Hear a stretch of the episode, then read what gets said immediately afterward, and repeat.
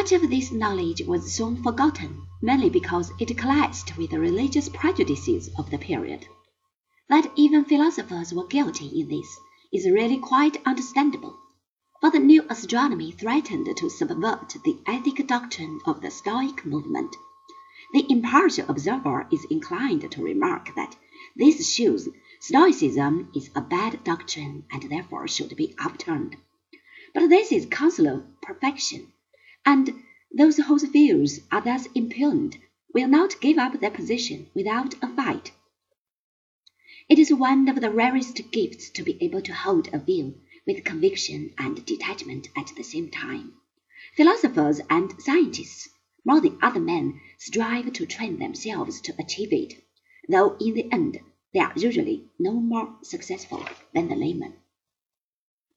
Mathematics is admirably suited to foster this kind of attitude. It is by no means accidental that many great philosophers were also mathematicians. In conclusion, it is perhaps worth emphasizing that mathematics, besides the simplicity of its problems and the clarity of its structure, affords some scope for the creation of the beautiful. The Greeks, indeed, possessed a very acute sense of aesthetics, if the linguistic anachronism be allowed.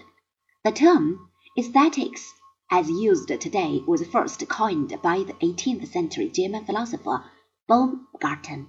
At all events, the sentiment expressed by Keats in saying that truth is beauty is a thoroughly Greek conception.